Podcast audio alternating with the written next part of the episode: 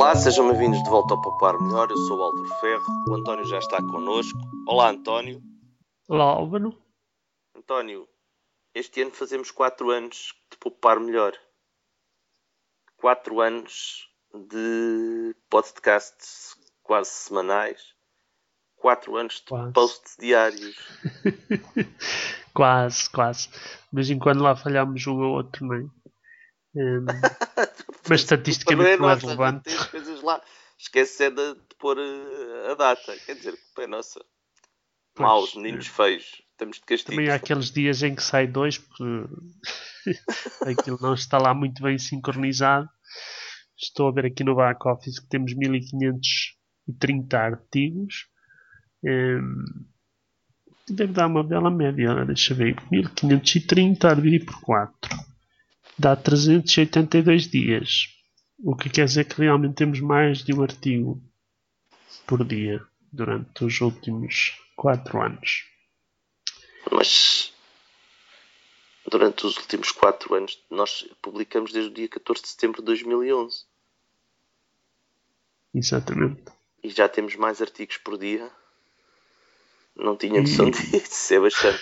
Nós temos feito coisas sobre as potências dos contadores, sobre ah, como poupar ah, energia nos, nos computadores. Temos feito ah, posts sobre a Scoot, mas há coisas que nós mudamos, nós fomos mudando ao, ao longo do tempo. Deixámos de nos chatear tanto com os custos da energia, porque também já não havia muito mais a dizer, não era? E, e também estão controlados.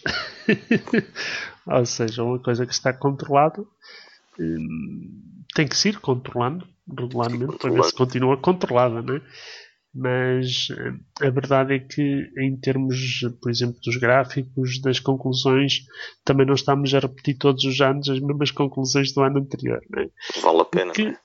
O que leva a uma questão muito interessante que é se ainda teremos tema para os próximos 4 anos, né? ou 4 dias. Olha, ah, tu, tu continuas a, a dizer que vale a pena reduzir a potência dos contadores? cada vez menos, porque os aumentos que se têm verificado em termos da eletricidade, por exemplo, são maiores na energia e menores nos contadores e, portanto, digamos que essa parcela, em termos do, digamos, da percentagem do que pagamos mensalmente pela energia elétrica vai diminuindo, portanto, digamos que é um aspecto que vai tendo menos impacto em termos de poupança. E as tarifas Ok. biorárias? Ah, Continua essas já a quase, estão quase condenadas ao fracasso. porque praticamente já nem existem tarifas desse género. Ou seja, eh, há aparentemente algum interesse eh, dos, dos produtores, distribuidores, comercializadores, não sei, em que não haja, eh, digamos, tarifa biorária ou, ou triorária.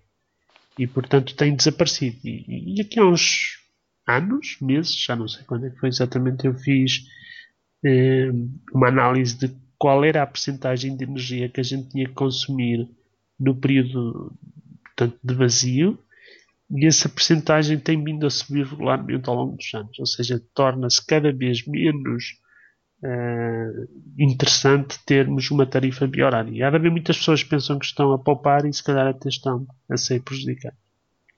António, e continuas a ir eh, viajar pela, por esse Portugal afora, evitando os pórticos das Scoot? Fazer Scoot.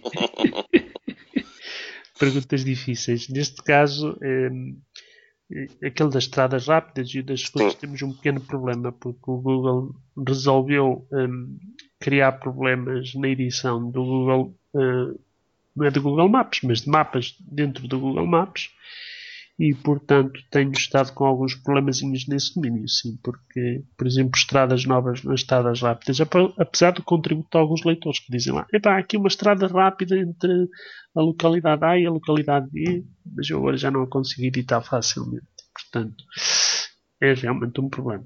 O panorama das ferramentas que nós usávamos também foi mudando. Nós eh, também temos tido. eh, Há mais sites a fazerem a mesma coisa. Tu achas que isto, o Poupar Melhor, eh, está condenado a ser vencido? Eh, Nós também não estamos aqui a concorrer contra, contra ninguém em especial. Não é? Eu pessoalmente acho que mais uh, sites e blogs neste domínio refletem o maior interesse pela poupança, de uma forma geral, não é? Uh, não quer dizer que não haja sites que não têm propriamente o nosso moto, não é? Porque desde o início, para nós, a poupança não é, digamos que, uh, beber como pessoas da idade da pedra, não é?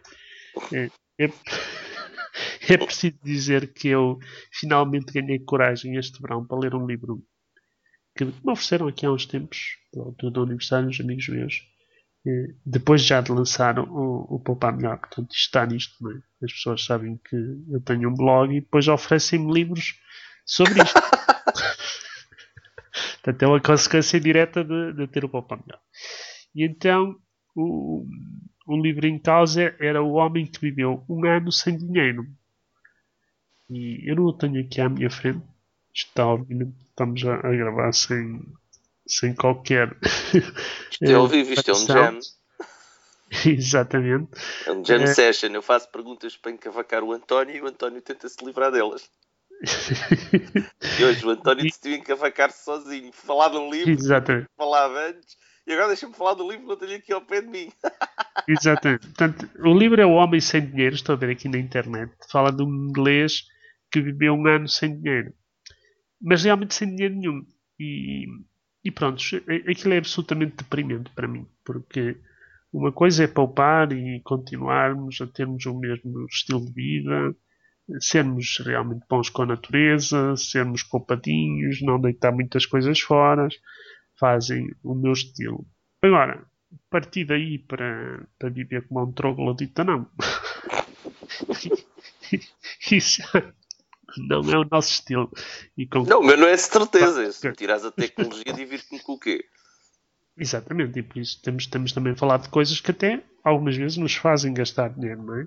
Exato, mas também é para. Nos permitem fazer outras coisas, não é? É divertido e, e, em alguns casos, é um investimento que se paga rapidamente. Aliás, também é uma consequência do poupar, é um conjunto de gadgets que eu não tinha mas que são giros, não é? E, em última instância, até alguns têm permitido poupar, mas que não sejam os tostõezinhos.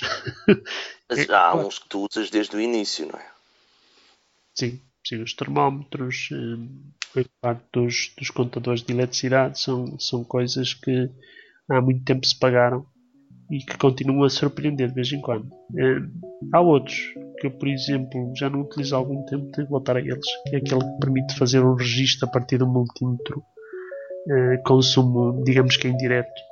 Tem umas quantas ideias, mas uh, também temos um problema, não é? Que é o, o nosso tempo também não dá para tudo. Exatamente.